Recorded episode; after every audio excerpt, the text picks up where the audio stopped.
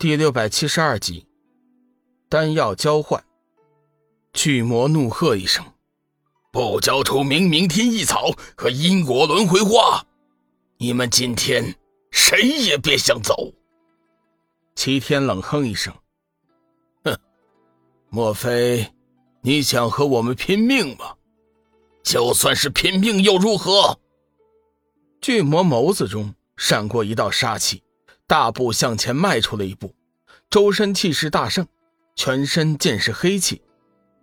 龙宇眼见最先三位古金仙眼中露出了一丝惊讶之色，暗感不妙，突然灵机一动，上前道：“巨魔，你可是因为明明天意草和因果轮回花，才非要和我们拼命吗？”巨魔冷声道：“你算什么东西？凭你还没有资格和我说话。”龙宇并不畏惧巨魔的气势，继续向前走了几步，道：“我看你心中懊恼，无非就是因为明明天意草和因果轮回花，你想凭借这两种药草来突破现有的修炼瓶颈。”巨魔闻言微微一惊，随即又冷笑道：“ 臭小子，既然你已经知道了。”还不将明明天意草和因果轮回花给我，否则我定将你打得元神尽灭。巨魔，有我们在，还轮不到你猖狂。”祈福寒声说道。龙宇转过头去，对着醉仙三人使了个眼色，随即将目光转向巨魔，沉声道：“巨魔，今天的事情有三位古新仙在场。”相信你也讨不了好，不如我们打个商量。明明天意草和因果轮回花，我拿去救人。为了弥补你的损失，我可以给你一颗渡厄神丹，用来增强修为。当然了，对于你们这般修为的人，一颗渡厄神丹或许还算不了什么。但是我敢肯定，你服用渡厄神丹的效果，绝对要比直接服用明明天意草。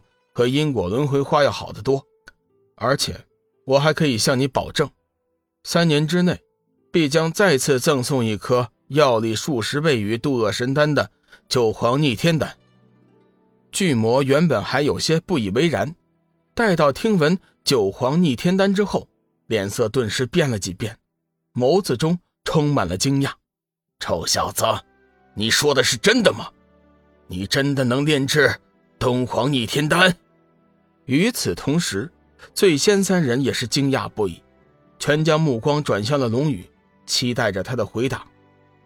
龙宇看了一眼巨魔，随即又看了看醉仙三人，正色道：“我说的是真的，我确实是有办法炼制东皇逆天丹，只是这丹药的材料呢，目前还没有备齐。给我三年的时间，我想一定会有办法的。”巨魔的脸色缓和了许多，只是心中还是半信半疑。小子，你当真是没有在骗我吗？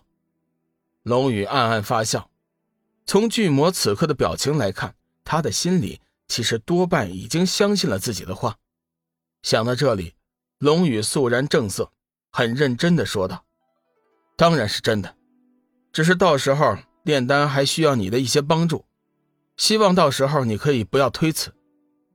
巨魔见龙宇说的认真，加之他现在已经知道龙宇身上的生命之灵，心里头也有了七分相信，身上的气势顿时减弱了许多。梦露眼见龙宇以丹药外交，谈笑之间化解了一场巨大的危机，不禁暗暗佩服龙宇的机智和胆气。这是一颗渡厄神丹，你先拿着。龙宇见巨魔已经相信了，急忙拿出了一颗渡厄神丹，扔了过去。巨魔虽然外表粗鲁，但是心里却不糊涂，伸手接住了丹药，只是放在鼻尖轻轻嗅了一下，就知道龙宇所赠的渡厄神丹是真的。小子，你果然是有点门道，本尊暂且就相信了你的话，希望你不要耍我，否则。你会后悔终生的，巨魔冷冷的说道。龙宇淡淡的说：“会不会骗你？三年后你自会知道。现在我们是不是可以走了？”巨魔眉头一挑，看了看醉仙三人，道：“放你们走可以，不过我还有一个条件。”小玉一行人在无间炼狱等了十天的时间，始终不见龙宇的消息，心中不由得焦急万分。天罗、洪德、虎妖三人商议了一下，随即向小玉提出，由他们三人前去探视一番，也免得大家担心。小玉仔细想了一会儿，最终还是没有同意。他没有忘记，临行前龙宇一再嘱咐，千万不可以轻举妄动。九尾灵狐五阳确实是有些手段。自龙宇走后，他在几天之内已经牢牢掌握了无间炼狱的局势。水雷二魔完全是以他马首是瞻，事事随他，完全将九尾灵狐当成了自己的主子。武阳在第一时间将无间炼狱的情况汇报给了修罗魔女，修罗魔女自是一番大加赞赏，并且嘱咐他继续留在无间炼狱，等待他下一步的指示。武阳此刻虽然是大权在握，但是心里头却是一点也不开心。这些天，他的心里总是浮现出龙宇的影子，可是每每想到他拒人千里之外的神情，武阳不由得感觉心中一痛。